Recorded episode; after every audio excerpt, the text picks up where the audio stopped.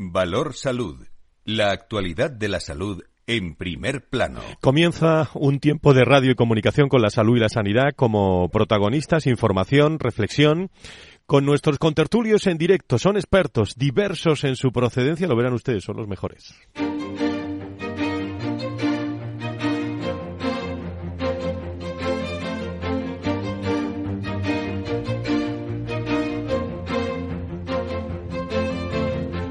Valor Salud es un espacio de actualidad de la salud con todos sus protagonistas, personas y empresas. Con Francisco García Cabello. ¿Qué tal? Muy buenos días. ¿Cómo están? Las 10 y 5, las 9 y 5 en las Islas Canarias comenzamos nuestro tiempo de reflexión con la salud y la sanidad. Aquí en, en Capital Radio. Los médicos los médicos de los hospitales tenían previsto esta semana, eh, lo saben ustedes, ya colgar las batas eh, si la segunda reunión del Comité de Huelga Hospitalaria la comunidad terminaba otra vez sin acuerdo, bueno, pues el sindicato AMIT llamaba a unos 12.000 facultativos eh, de 34 hospitales de la región a secundar la, la jornada de huelga, la tercera en lo que va de mes, como ya hicieron el pasado 1 y 2 de marzo, pero al final, esta quizás es la noticia eh, que hay que reflexionar, al final ni hubo parón ni hubo esa huelga. Los sanitarios y la Consejería de Sanidad han alcanzado eh, ese pacto para desconvocarla. Aún así, los representantes sindicales mm, recuerdan que los paros para los próximos meses siguen en pie porque el conflicto no ha terminado. Y esto es un primer eh, gesto, decía la representante de AMIT, de buena voluntad para seguir negociando entre ellos, entre ellos unas palabras que pudieron escuchar aquí. En la entrevista que le hizo mi compañera Laura Muñetón también a, Ángela Hernández, la presidenta de AMIT de los, de los sindicatos. Como pudimos escuchar en ese mismo programa, asunto de agendas, complementos, fueron acuerdos alcanzados entre los sindicatos y la comunidad en una consejería, la de salud, muy movida, ¿eh? últimamente. Por ahora, el mayor escollo son los plazos, concretar cómo y cuándo se van a aplicar todas las medidas que están sobre la mesa y cómo quedan después de las elecciones. Después de las elecciones pueden cambiar, amigos y amigas, muchas cosas en esa cartera de, sanidad. Por cierto, que la ministra Arias eh, sí que va a cambiar. ¿eh? La ministra, eh, en este caso, Carolina Arias, parece que se va a, a su región, a las Islas Canarias. Esta semana hablaba así, escucharla todos ustedes, escúchenla, hablaba sobre las nuevas posibles olas. ¿eh? A ver si lo entienden ustedes. Vamos a escucharlo. Para detectar precozmente nuevas olas y controlar sus efectos, deben desarrollarse sistemas de vigilancia bajo un enfoque One Health, que abarque el seguimiento y el control en personas, también en animales domésticos y, por supuesto, silvestres. También la vigilancia entomológica para la detección y cuantificación de los vectores y la integración de estos datos con información clave, como las predicciones climatológicas e incluso los usos del suelo.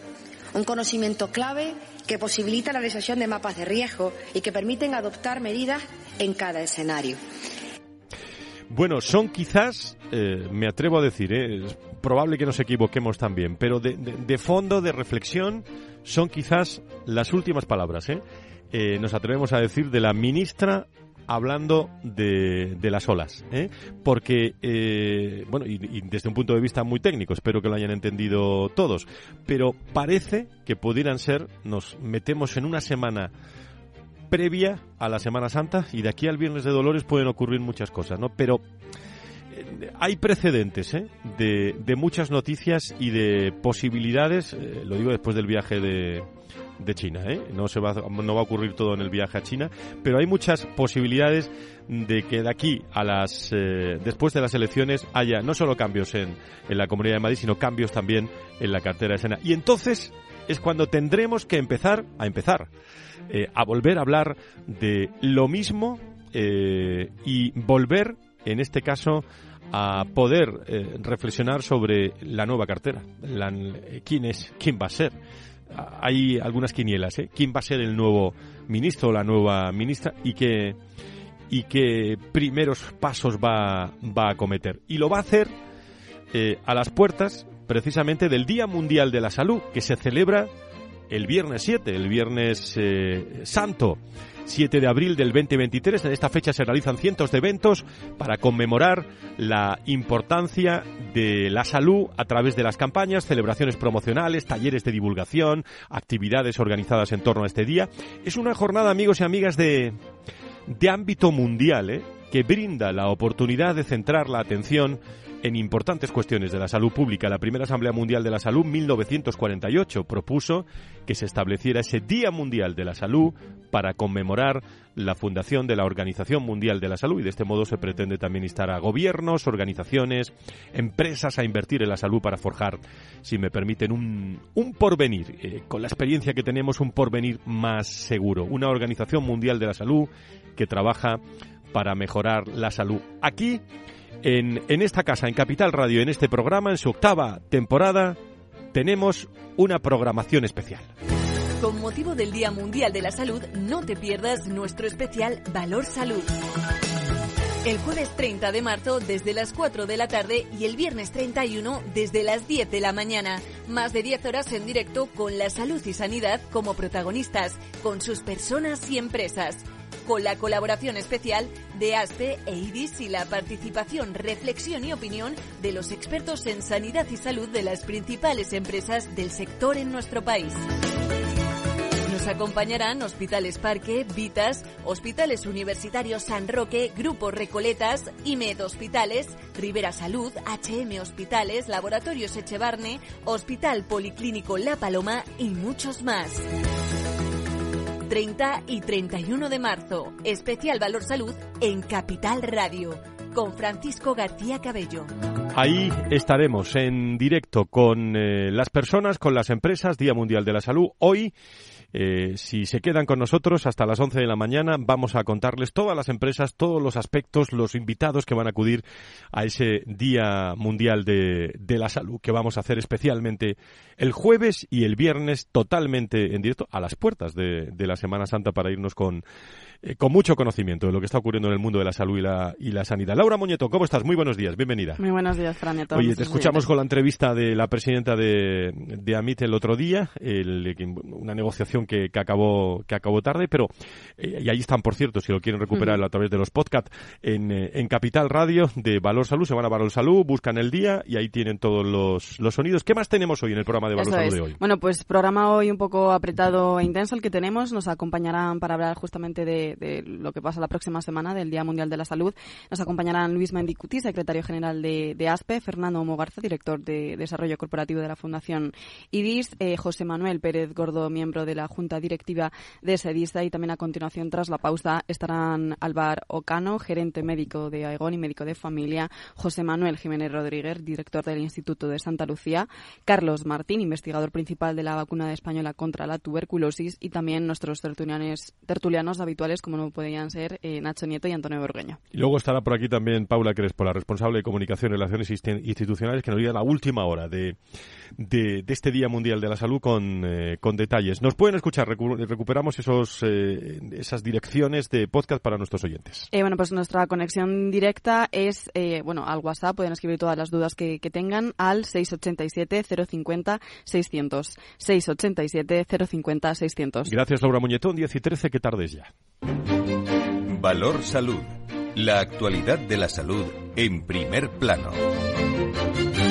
Saludo a Luis Mendicuti, secretario general de ASPE de la Patronal de la Sanidad Privada en España. Don Luis, encantado de saludarle. Muy buenos días. Buenos días, Fran. Que se van, se van ustedes, por cierto, eh, bueno, no, no, hay cosas rápidas, ¿eh? En, en, este programa se van con, eh, después de intervenir a, al, eh, bueno, a, una, eh, a un escenario muy interesante que es la cátedra de la Universidad Complutense de Madrid y allí van a hablar sobre el sistema de aseguramiento en España, ¿no? Así es, así es. Nos vamos directos a la Universidad Complutense de Madrid porque impulsamos una cátedra de salud extraordinaria, eh, perdón, una cátedra extraordinaria de salud eh, sostenible y responsable. Uh -huh. Y la primera actividad que ha hecho esta cátedra es la elaboración de un informe que presenta hoy ante los medios de comunicación y ante la sociedad relacionado con el sistema de aseguramiento privado en España, que como sabes... Un momento un... muy oportuno, por cierto. ¿eh? Efectivamente, yo creo que son muchos los retos que se identifican en este informe en cuanto a la transparencia de las pólizas, en cuanto a la accesibilidad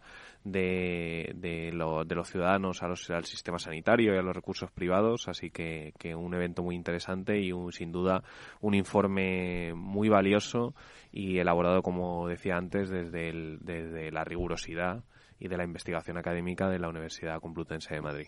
Nos lo contará, eh, está Josep Falconi allí, en, eh, ah, no, lo contará en directo, bueno, no nos da tiempo, pero sí a través de, las redes. El eh, saludo también a Fernando Mugarza, director de desarrollo del IDI. Doctor Mugarza, muy buenos días, bienvenido.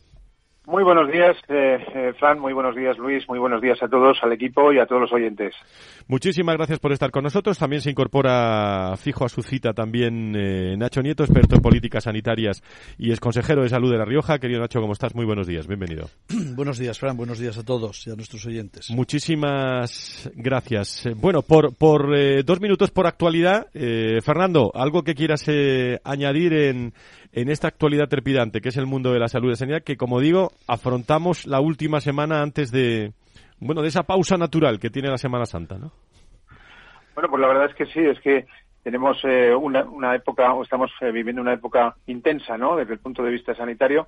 Lo has comentado también en la, en la introducción con, eh, con esos cambios que se prevén en el Ministerio de Sanidad y que por lo visto pues que se dejaban pospuestos a, a, posteriori, ¿no? De la moción de censura al gobierno que hemos presenciado estos días, moción de censura que además ha tenido también referencia hacia la sanidad, en este caso hacia la sanidad privada, y también hacia los empresarios, ¿no? Todos tenemos en mente las palabras del candidato y bueno, pues la verdad es que no dejan de, dejar huella, ¿no? De dejar huella en el sentido de que, de que es cierto que, de que es prácticamente imposible, ¿no? O mejor dicho, no hay día que no aparezca algún responsable de nuestro espectro político y social que no vierta algún tipo de crítica ¿no? al sistema sanitario de titularidad privada, teniendo en cuenta que es un sistema sanitario pues que es propietario del 40% de los recursos sanitarios de nuestro país, o que, por ejemplo, 12 millones de personas tienen suscrito un seguro de salud, o que realiza, por ejemplo, más del 30% de toda la actividad asistencial en España. ¿no? Yo creo que, que, esto es importante tenerlo en cuenta, ¿no? Y esperemos que los cambios que vengan en el Ministerio de Sanidad pues sirvan precisamente pues para fomentar, estimular e impulsar esa imprescindible colaboración privada-pública que todos estamos esperando, demandando y que, en definitiva, sería una buena respuesta a las necesidades en temas sanitarios y de salud que tiene la sociedad española. Nacho, ¿tú qué sabes de esto? Eh, bueno, todos sabéis, ¿eh? pero especialmente eh, Nacho Nieto, el, por las posiciones que ha ocupado también en, distintos gobiernos, pero, mm, bueno, cuando uno cuando viene un nuevo ministro, esto es, eh, nos eh, presupone que todo va a ir más lento, que va a ser un acelerón, que, va a haber creatividad en la salud y la sanidad. ¿Qué, esperas? Nada. te, agradezco tu sinceridad. Sí, sí, sí, Hombre, de todas formas, de las palabras que has puesto antes de la ministra que va a ser saliente enseguida, estaba todo clarísimo. Sí, sí, la habéis entendido todo, ¿no? La habéis entendido. casi como, como siempre, en fin, para despedirse. Yo he entendido muy claro mapas de riesgo y escenario. Lo que no sé si lo habrá entendido ella. Pero, eh, claro, son, son, son, Luis, escenarios nuevos donde, por ejemplo, la sanidad privada eh, que representáis, pues tiene que volver a establecer contactos institucionales con, eh, con los nuevos, iba a decir candidatos, con los nuevos ministros o ministras, ¿no? Sin duda, sin duda. Yo comparto contigo, Fran, esta pregunta y me parece, me parece una incógnita, ¿no? ¿Qué va a ocurrir con todos esos proyectos que incluso han partido del propio Ministerio de Sanidad? Y como por poner un ejemplo, la famosa ley de equidad también llamada como ley, ley Darias. Eh, Darias abandona el Ministerio de Sanidad sin concluir este proyecto que tiene su nombre y que no sabemos qué derivada puede, puede tomar a partir de ahora. Y, y luego no, no, solo esta ley, hay otra, por ejemplo, que es la ley de ratios, ¿no? la famosa ley de ratios, que quiere establecer un mínimo de profesionales de enfermería en centros sanitarios públicos y privados, donde el Ministerio de Sanidad tiene un gran, un gran papel que, que desempeñar y que, y, que, y que con la salida de Darias pues no se sabe ¿no? cuál es eh, vamos, añade incertidumbre a esta situación y he puesto estos dos ejemplos, pero hay muchos otros, ¿no? Fernando, adelante. Eh, yo no sé, no tengo en este momento en la mente, pues, probablemente vosotros sí, en estos últimos ocho o diez años cuántos ministros o ministros de sanidad hemos tenido, ¿no? Quiero decir la provisionalidad, la provisionalidad, mejor dicho, en el cargo, pues, o la interinidad, mejor dicho, en el cargo, pues la verdad es que es alta, ¿no? Con lo cual, yo diría, eh, en una situación tan complicada como la que tenemos del Sistema Nacional de Salud, de la sanidad en nuestro país, ¿no? Con los graves problemas que tenemos y lo estamos viendo, ¿no? No solamente por los titulares de los medios de comunicación, sino también, oye, por el pálpito, el pulso y, y las constantes de, de, nuestra sociedad, ¿no? De las constantes vitales de nuestra sociedad en el sentido de esas quejas, además razonadas y razonables, respecto al funcionamiento, ¿no? Entonces, eh, la verdad es que, pues eso, recogiendo las palabras de Nacho y también las de Luis, la verdad es que, bueno, pues cuando menos eh, estoy expectante, ¿no? O estamos expectantes de ver qué es lo que pasa con, con este nuevo nombramiento, previsible nuevo nombramiento, ¿no? Y sobre todo qué temporalidad va a tener y, como bien dice Luis, eh, cómo va a afrontar, ¿no? Todos esos, eh, todos esos temas que están en este momento encima sí. de, la, de, la, mesa y otros, y otros muchos más, ¿no? Crisis de, de primera crisis de gobierno organizada, en donde otra vez la salud eh, se somete, ¿no? A ese tercer grado, ¿no? Porque, sí. porque luego hay que seguir. Pero, pero vamos a ver que va a cambiar eh, una ministra por unas circunstancias muy especiales, pero no va a cambiar el gobierno. El gobierno va a seguir no, no, siendo no, el mismo. No nos engañemos. Eso en primer lugar. Y, y en segundo, tampoco despistarse que quien dijo, habló de sanidad privada el otro día en el Congreso de los Diputados fue el candidato en una moción de censura, no el presidente del gobierno que era y que sigue siendo quede claro. Yo creo que al hilo de lo que dices, Fran, ¿no? de la utilización política de la sanidad. Yo creo que nos, nos vimos en una pandemia mundial eh, que, que, a la que, bueno, que nos puso en una situación especial y extraordinaria que nadie esperaba encontrarse esto podría haber tomado la derivada de, oye, vamos, nos hemos dado cuenta de que la sanidad, el sistema sanitario es realmente importante y debemos alejarlo de cualquier, de cualquier debate ideológico y sin embargo hemos tomado justo la contraria, ¿no? Se, se, ha, se ha convertido todavía más en un arma arrojadiza y en, una, en un elemento de utilización política y lo estamos viendo día a día. Bueno, pues esto es lo que va a ocurrir, eh, o lo que previsiblemente va a ocurrir en las próximas eh, semanas. Lo que sí tenemos claro es que el próximo jueves y el próximo viernes, eh, eh, Paula, ¿cómo estás? Paula Crespo, responsable de comunicación, eh, relaciones institucionales de, de, de, ASPE, está Fernando también aquí. El, eh, muy buenos días, ¿cómo estás? Buenos días, buenos días, Fran, bueno, buenos días a todos. Vamos a tener ese Día Mundial de la Salud con mesas interesantísimas, más de 10 horas de radio para todos ustedes con un amplio equipo de, de profesionales eh, que ha dedicado pues muchas horas, mucho tiempo a que estén empresas, personas aquí. Eh, ¿Qué temas vamos a afrontar? Quizás no hace falta decir todos los nombres porque si no vamos a estar aquí toda la hora, pero alguna de las... Eh, ¿A qué hora vamos a empezar? Yo tengo claro que empezamos el jueves 30 a las, a las 4, a las 4 donde ha confirmado de momento la presencia el, el consejero de, de, salud de la Comunidad de, de, Madrid, ¿no, Paula? Sí, abrimos con el consejero, eh, eso el, el, jueves 30, ya queda menos de una semana, eh, y, tenemos varias mesas con muchos temas. Eh, la primera de ellas es un poco más introductoria, con el lema de este año del Día Mundial de la Salud, que es Salud para Todos. Luego vamos a tener también una mesa dedicada a One Health, donde vamos a hablar de nuevas tecnologías, de interoperabilidad, digitalización. También tenemos una mesa en la que vamos a hablar de temas muy actuales, como es la, medici la medicina preventiva, predictiva, salud mental. Eh, también vamos a hablar de la ley de equidad, que, uh -huh. que acabamos de, de, comentarlo ahora. Eh, de listas de espera, que por supuesto también es un tema muy, muy actual. Eh, bueno, en general vamos a tener un, un, unas horas, bueno, un par de días muy completos con muchos temas. Vamos a hablar también de, competencias profesionales, de, MIR. Y, y, bueno, pues van a ser dos días, dos días intensos. Con toda la información, con todos los invitados, totalmente en directo todos, eh, el próximo, el próximo jueves eh, la vamos a tener. Bueno, luego, eh, luego después de la pausa recordamos la, la promo de, de, esta jornada y agradezco, Fernando, yo creo que una oportunidad como todos los años y ya son, van siendo algunos, eh, donde en, eh, en un ratito, en unas horas, contamos y, y, y desarrollamos eh, la actualidad de nuestra salud y sanidad en primer plano, ¿no? Sí, eh, así es. Ya se ha transformado en un referente, ¿no? Está claro que Valor Salud, pues eh, digamos que conglutina, ¿no? Un poco en esos dos días, pues los temas más palpitantes que están alrededor de, de la salud, ¿no? En, en nuestro país eh, especialmente. Y yo diría que después de haber escuchado un poco el, el, el desgranaje, ¿no? De, del programa, eh, veo que es un programa intenso, muy interesante, uh -huh. y yo más que un día o unos dos días de de, días dedicados a la salud, deberíamos dedicarle un año entero, ¿no? el año desde luego. Porque son tantos los problemas que hay en este momento encima de la mesa y las cuestiones que resolver que yo creo que eh, necesitan, como dice, intensidad y luego también extensión, ¿no? Porque son problemas muy intensos que yo creo que necesitan, pues eso, eh, la aportación de todos y sobre todo, eh, yo diría que el interés, ¿no? sobre todo el interés, porque digo lo del interés por, por el año electoral en el que estamos, ¿no?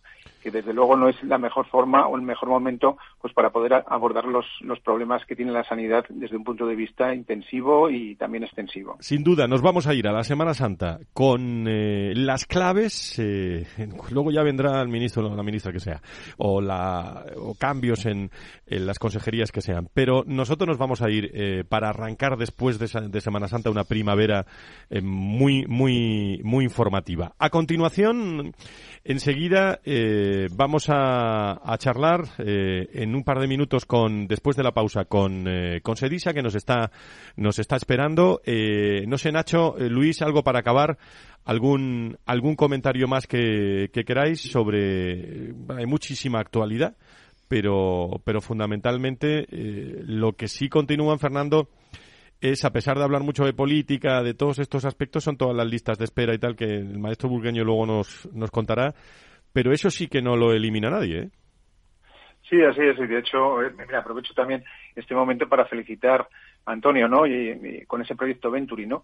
Que nos ilustra y además nos pone los datos reales encima de la mesa para, bueno, pues para darnos cuenta, ¿no? De la importancia y la gravedad de, de este asunto, ¿no? Bueno, pues que está llevando en este sentido el tema de las listas de espera, los problemas de acceso, los problemas de equidad, pues a la situación que todos vemos y que, todos palpitamos también del, Sistema Nacional de Salud, ¿no? Bueno, en, definitiva yo creo que, que tanto iniciativas como la del proyecto Venturi, que me parece absolutamente encomiable, como desde el punto de vista de las aportaciones de un programa como Valor Salud, que yo creo que pone también encima de la mesa los temas más candentes del sector, yo creo que son, eh, son imprescindibles, ¿no? Vamos, que en definitiva, en definitiva mi opinión es que si no estuvieran, habría que inventar con toda seguridad. Nacho se queda con nosotros a la tertulia. Luis, ¿algo más que añadir antes de irte que te vas corriendo a, a las 11, ¿no? a, la, cátedra. Daros la enhorabuena por la organización de este programa especial del Día Mundial de la Salud. Yo creo que son tantos los temas que hay y tan candentes y tan palpitantes, como había dicho el doctor Mugarza anteriormente, que merecerá la pena. Eh, hay una de estas mesas que está formada por representantes de grupos parlamentarios, por los portavoces de sanidad, los protagonistas de todo lo que está pasando en el Congreso de los Diputados y será muy interesante escucharles eh, sobre los temas de actualidad que, bueno que hemos mencionado ahora, ¿no? listas de espera y muchos otros. Gracias Luis, buena semana. Eh, una pausa y nos están esperando muchísimos invitados todavía aquí en Valor Salud.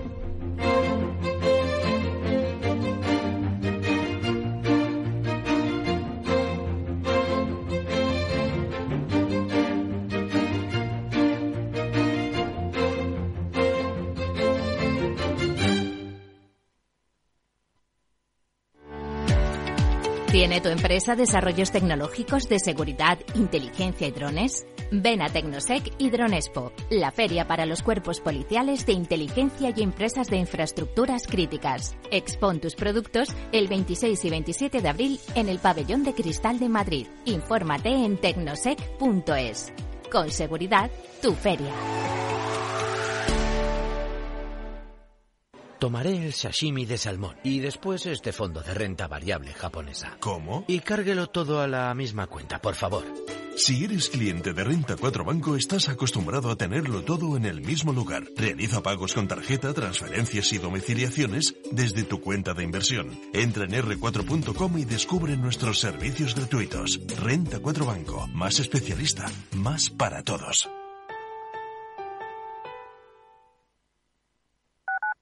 Capital Radio, Madrid, 103.2. Inversión inmobiliaria acompaña al mercado inmobiliario en este nuevo ciclo. Todos los jueves de 10.30 a 13 horas, el inversor encontrará las claves para realizar su mejor inversión. La mañana de los jueves en Capital Radio tomamos el pulso al sector inmobiliario. Noticias, análisis de mercado y debates donde los protagonistas del sector podrán contar en primera persona los retos a los que se enfrenta el ladrillo. Inversión inmobiliaria pone la voz al sector inmobiliario.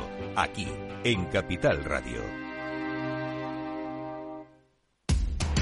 Información, análisis, previsiones, recomendaciones, todo lo que necesitas saber para tomar tus decisiones de inversión en Mercado Abierto, de 4 a 7 de la tarde con Rocío Arbiza, Capital Radio. Capital Radio. Siente la economía.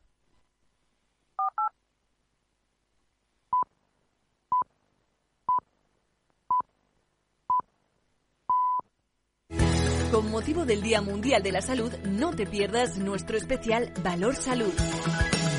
El jueves 30 de marzo desde las 4 de la tarde y el viernes 31 desde las 10 de la mañana. Más de 10 horas en directo con la salud y sanidad como protagonistas, con sus personas y empresas.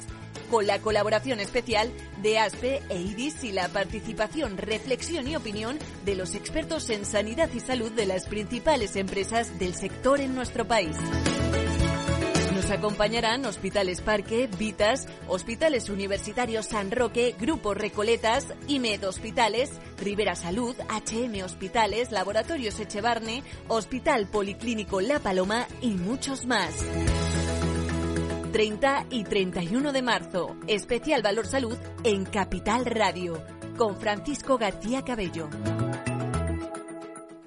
y con todos los eh, contertulios habituales, con Antonio Burgueño, con eh, Nacho Nieto, bueno, HLA también se incorpora, ¿eh? se, incorporan dos o tres empresas más que empezarán a promocionarse en las próximas eh, en las próximas horas. Mm, agradecimiento especial eh, a todo el equipo humano también que está preparando este programa con muchos detalles, muchos rincones, estilo valor salud, con contenidos extraordinarios y con empresas de, de primer nivel. No sé si echas en falta, Nacho, eh, algún, eh, porque hablamos de, de Wangel, hablamos de digital, hablamos de salud, eh, hablamos de seguros de salud, de es que no sé si falta algo en el, en el programa.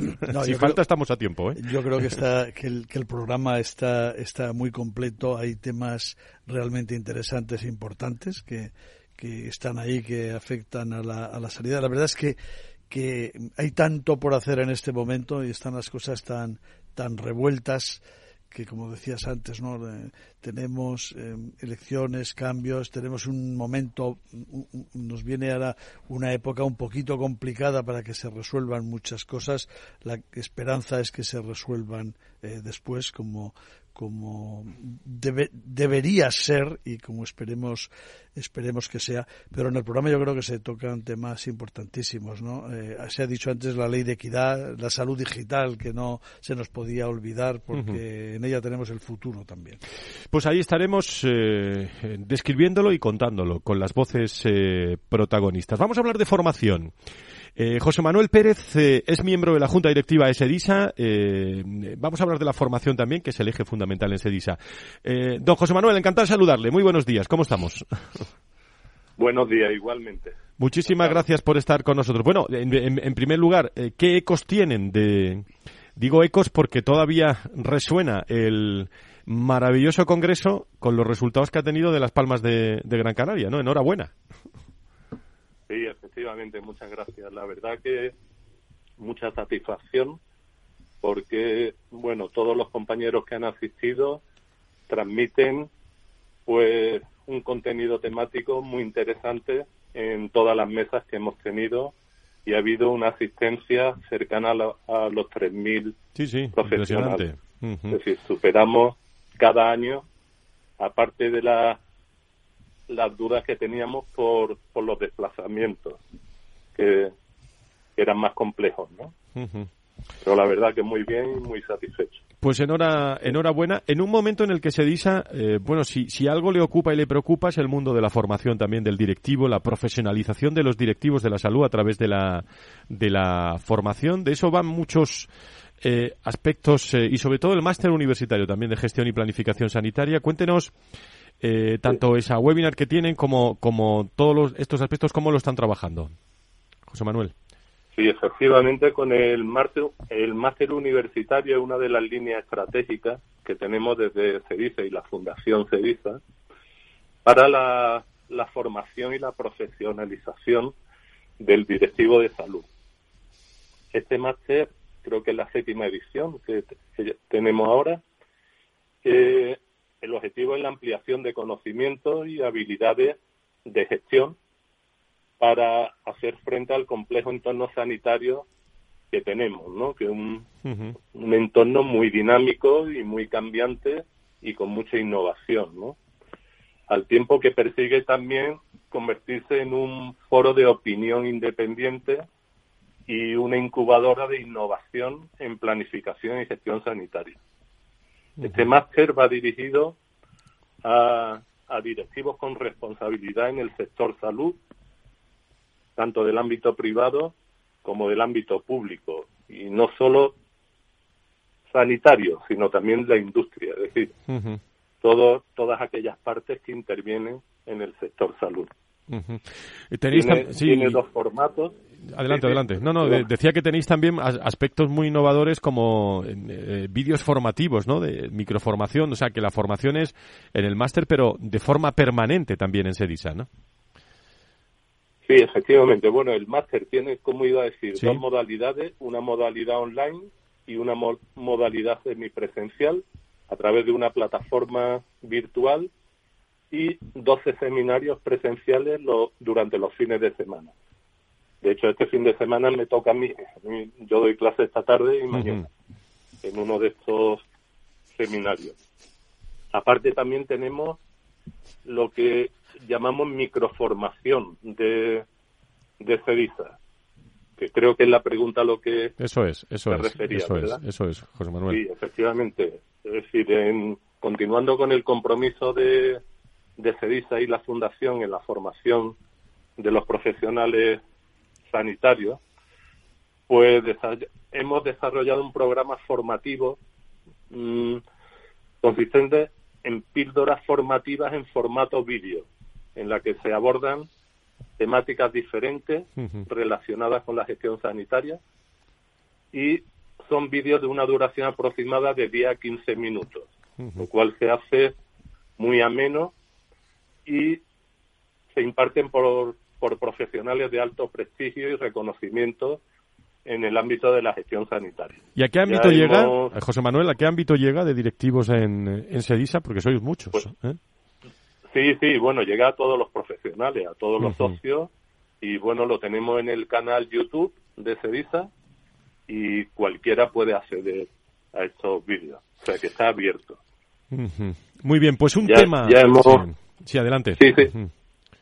No, iba a decir que ya hemos hecho unos, unas siete píldoras, por ejemplo, liderazgo transformacional, que este lo impartió Candela Calle, que es coordinadora de, la Escuela de Liderazgo de Cedisa.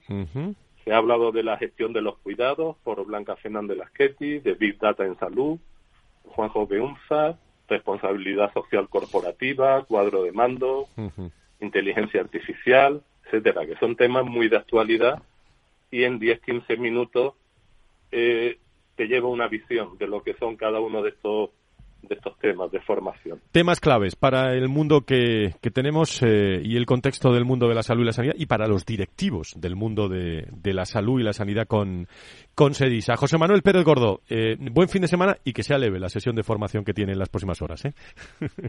Muchísimas, gracias.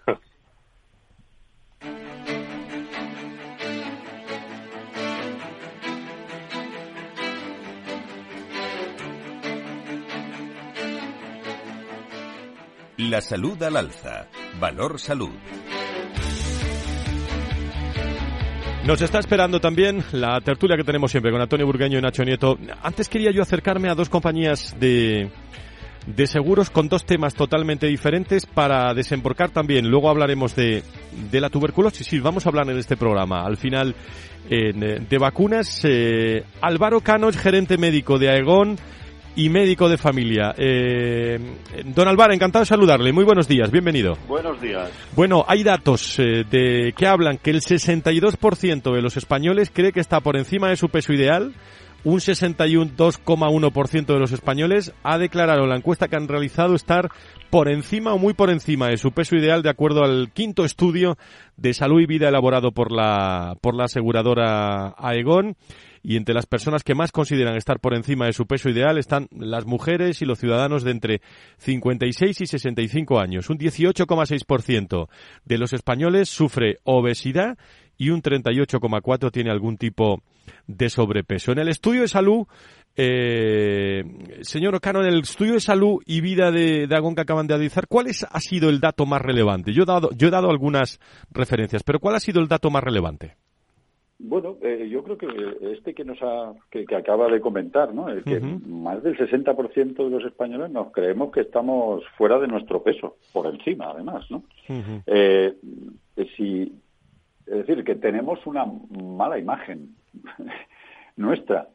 Eh, porque esto si lo comparamos con, con, otros estudios, de, hay un estudio nutricional de la población española que se ha hecho por otro lado, pues bueno, ahí se ha comprado que efectivamente sí hay un 53% de la población que está entre obesos y, sobrepeso, ¿no? Pero, pero fíjese que estamos hablando que aquí hay un 11% más que, que se ve que se ve mal. Esto, bueno, pues esto nos puede llevar a hacer consideraciones sobre la presión que, que estamos haciendo en los estándares de imagen, ¿no? Que, mm. que, a los que estamos o nos estamos sometiendo nosotros mismos. ¿Es muy común eh, ver eh, obesidad en las consultas diariamente? Sí, sí.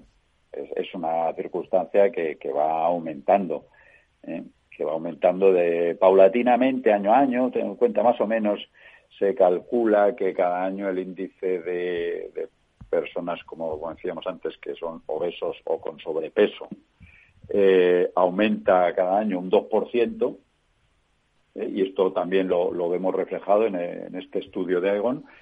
Eh, por lo tanto, pues eh, estamos diciendo que, más de la mitad de la, población española tiene algún problema de peso, con lo cual esto se traslada a las consultas, porque los problemas de, obesidad y sobrepeso no son solamente de imagen y de estética, ¿verdad? Es afecta a muchas otras circunstancias de nuestra vida. ¿Y sobre dietas qué han visto en la encuesta? Bueno, eh, sobre dietas vemos que, el, al menos un 21% de los, de los ciudadanos hemos hecho algún tipo de dieta en el último año.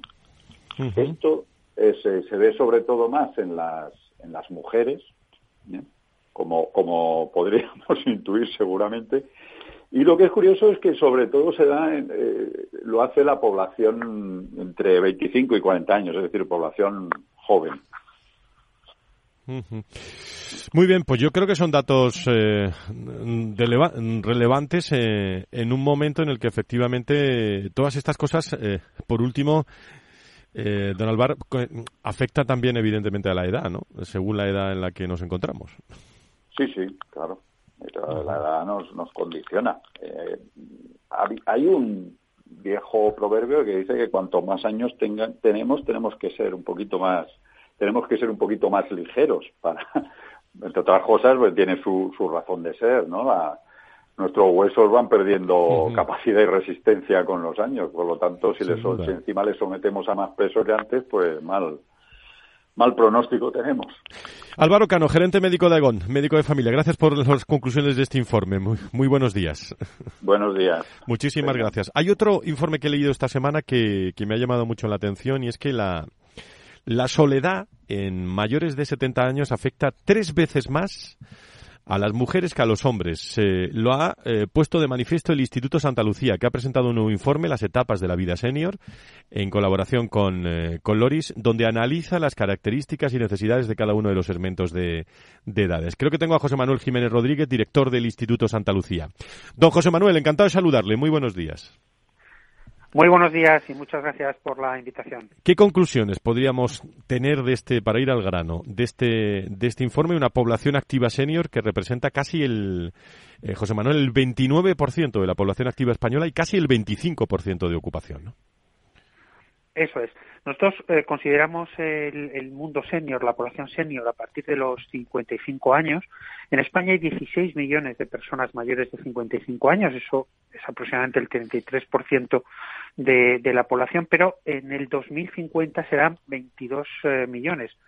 El 43% aumentará, eh, será el porcentaje de población que más aumente en la población española y básicamente por el incremento de la, de la esperanza de vida eh, una persona de 55 años hoy tiene una esperanza de vida de 7 años más que hace, que hace 40 años. Eso lo que hace es que eh, no podamos considerar al, mundo senior eh, de una forma homogénea. Hay diferentes eh, formas de etapas, diferentes cuestiones sociales, aunque estadísticamente a partir de 65 años tampoco hay mucha información desagregada. Nosotros hemos analizado cuestiones cualitativas, encuestas, etcétera, y bueno, hemos hemos visto que existen para nosotros cuatro grupos eh, diferentes, décadas diferentes, eh, con diferentes características. ¿Cuáles serían? ¿Cuáles serían esos grupos?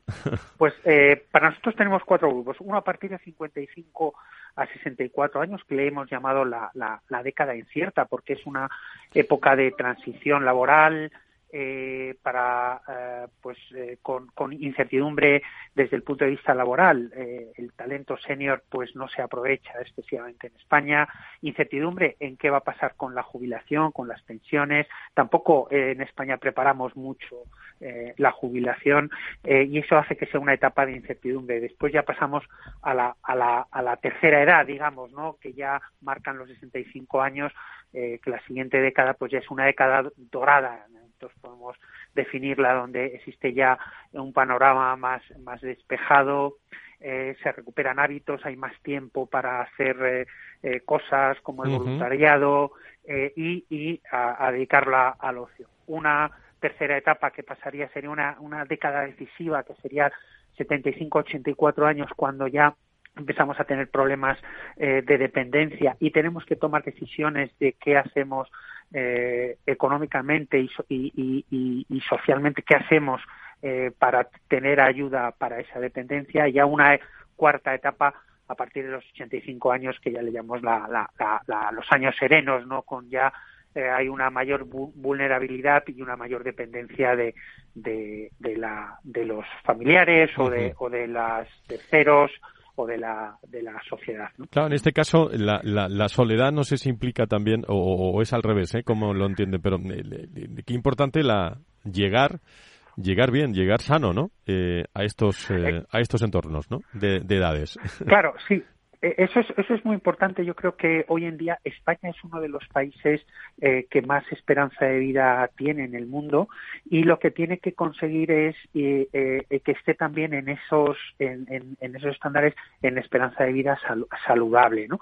Obviamente, pero aún así llega a una, una edad que puede ser los 85 años donde se desarrolla una de las contingencias que eh, se consideramos que es la del siglo XXI, que es la dependencia. Obviamente, cuanto eh, mejor estemos de salud, pues más podremos retrasar esa, esa edad, pero lógicamente la, la, la, etapa de la dependencia pues eh, pues cada vez hay, es mayor porque cada vez hay una esperanza de vida eh, mucho mayor.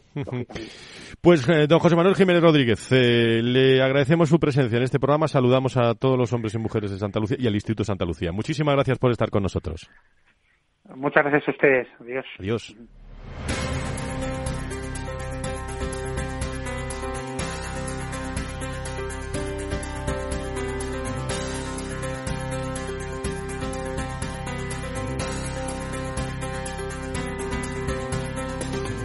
Valor Salud es un espacio de actualidad de la salud con todos sus protagonistas, personas y empresas. Con Francisco García Cabello.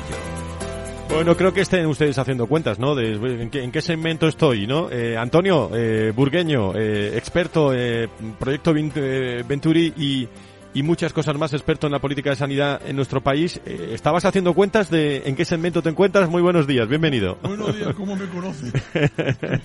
Tengo una visión positiva, es que todavía no estoy en el segmento senior y la negativa que me quedan meses. Eh, lo puedo ver. Nacho. Me he quedado un poco pensando. ¿Le abrimos a Nacho el micro? Antonio, Antonio, a mí no me han gustado nada los nombres de esas etapas. es que sois muy jóvenes, sois muy jóvenes, sois muy creativos. ¿eh? Prefiero robarle una un eslogan a una entidad muy querida en toda España eh, y, decir que, esto no es una cuestión de darle años a la vida, sino vida a los años, que es muy bonita, suena. Creo que es la, creo que es la Asociación Española contra el Cáncer la que lo utiliza y me parece que vale para muchas cosas eh, y ahora nos vendría muy bien. Bueno, por lo menos yo se me ha venido enseguida a la cabeza, ¿no? En contra, en contra de, otras cosas. en fin.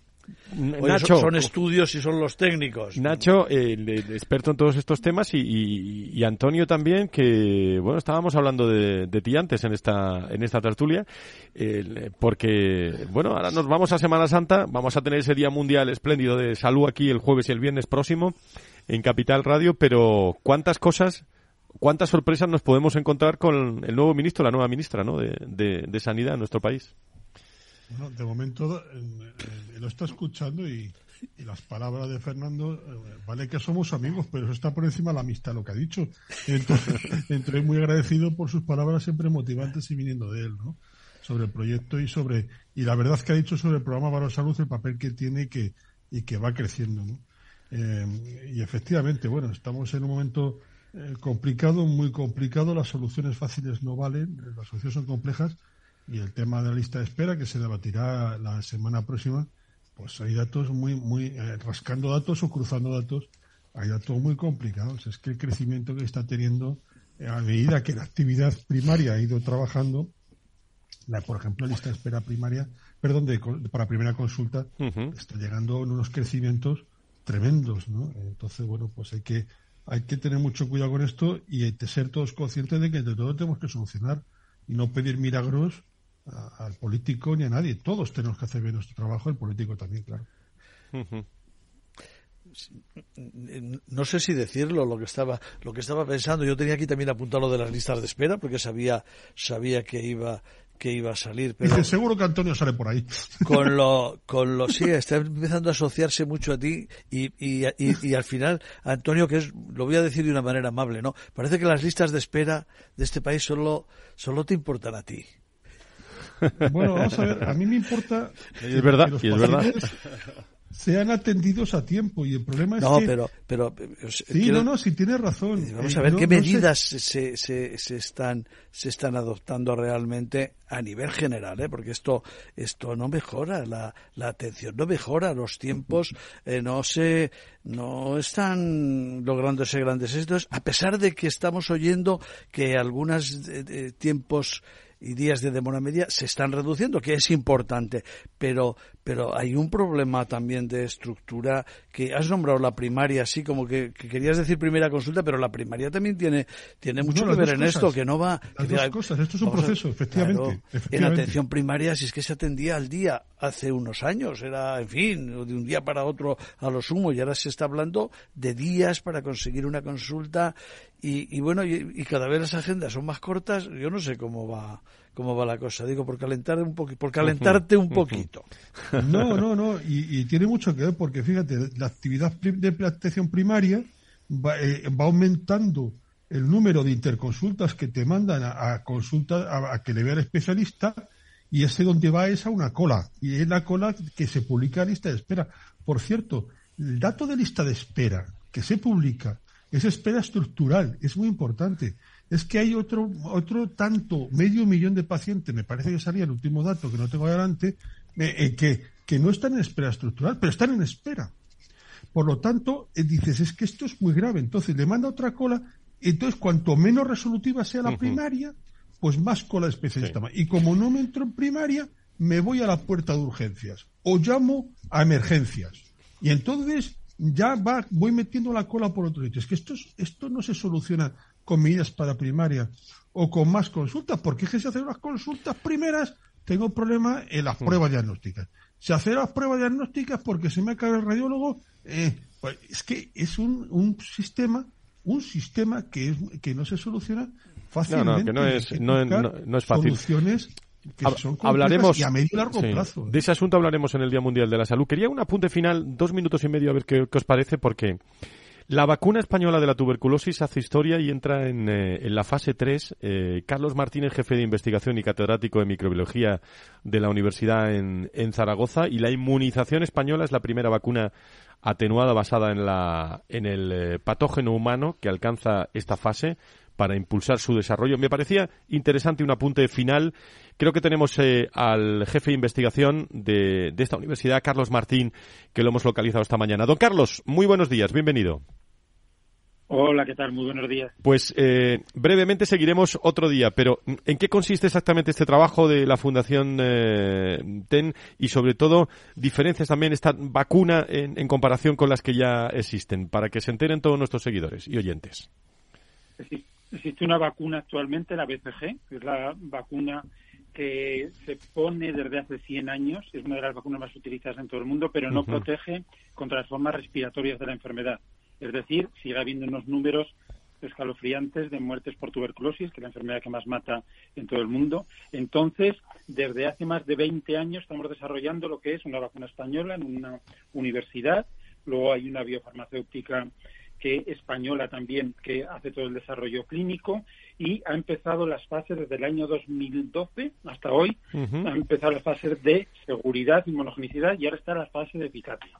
Y para esta fase de eficacia es la Unión Europea la que ha empezado a financiar el proyecto y con la fundación TIEN, que es TIEN, efectivamente, TIEN de T, tuberculosis.en, final de la tuberculosis, que eh, en conjunción con la OMS lo que buscamos es el final de la tuberculosis. Entonces lo que se quiere es conseguir fondos, que sean nacionales, de distintas organizaciones, organismos o filántropos que puedan apoyar el final de estos estudios fase 3 para que sea la primera vacuna que pueda proteger contra formas respiratorias y transmisibles de la enfermedad. Una vacuna. proceso, perdón, no, no, decía que una vacuna española de la tuberculosis la conocen toda España, eh, porque eh, en estos momentos, eh, que me, parece, me parecía lo interesante, qué momento tan interesante en, el trabajo de tres décadas prácticamente de, investigación, ¿no? Exactamente, la vacuna se llama MTB-VAC, que es de Mycobacterium tuberculosis vacuna. Y lo que pretende es que sea universal, que se pueda distribuir a toda la población que más lo necesite y, por lo tanto, las grandes multinacionales no están interesadas en este producto que no va a ser comercialmente rentable. Y se ha financiado siempre por fondos públicos y ahora queremos una financiación público-privada que pueda ayudar a que sea la vacuna española la que pueda erradicar la enfermedad que más muertes ha producido en toda la historia de la humanidad. Pues me parecía muy interesante, don Carlos Martín, investigador principal de la vacuna española contra la tuberculosis, en, en 20 segundos. ¿Próximos pasos eh, que tienen ustedes? Próximos pasos es saber si la vacuna es eficaz, Luego hay que demostrar que se puede producir la vacuna para todas las necesidades de, todo el mundo, pues sería ya que sea aprobada. Es el último paso antes de la aprobación si demostramos que funciona mejor que la actual vacuna BCG. Estamos en el Día de la Tuberculosis, que es hoy.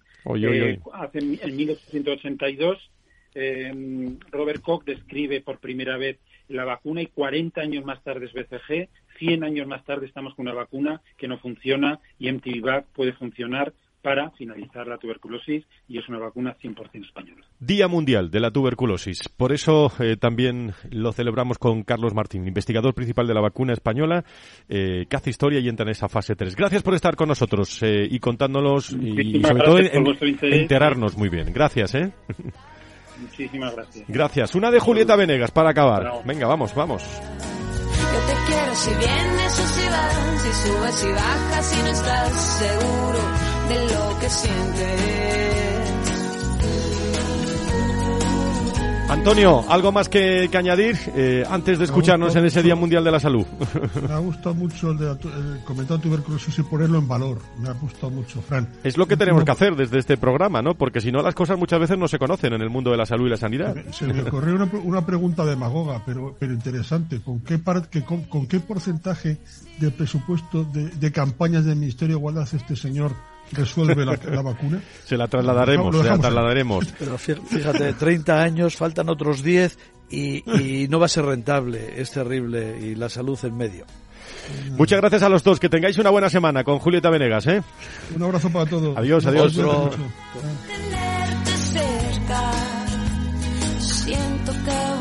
El próximo jueves y viernes, Día Mundial de la Salud, aquí especial eh, programación para todos ustedes. El viernes estaremos a las 10, eh, lógicamente en Valor Salud, con ese Día eh, de Mundial de la Salud y con, con todo el equipo técnico y humano que hace posible este programa con Félix Franco, con Laura Muñetón, con Victoria González, con José Falconi, que está ahora en la rueda de prensa también de, de la cátedra de, ASPE. A todos ustedes, gracias por estar. Cuídense mucho, sean felices que la primavera pues tiene sus cosas, entre otras cosas que hay que ser feliz y, y hay que estar alegre eh, para desarrollarlo entre todos nosotros y entre todos los que nos rodean. Muchísimas gracias, adiós, buena semana, adiós.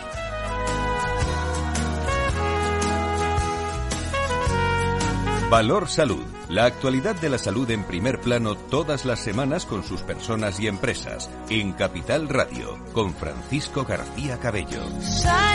tenerte cerca, siento que vuelvo a empezar.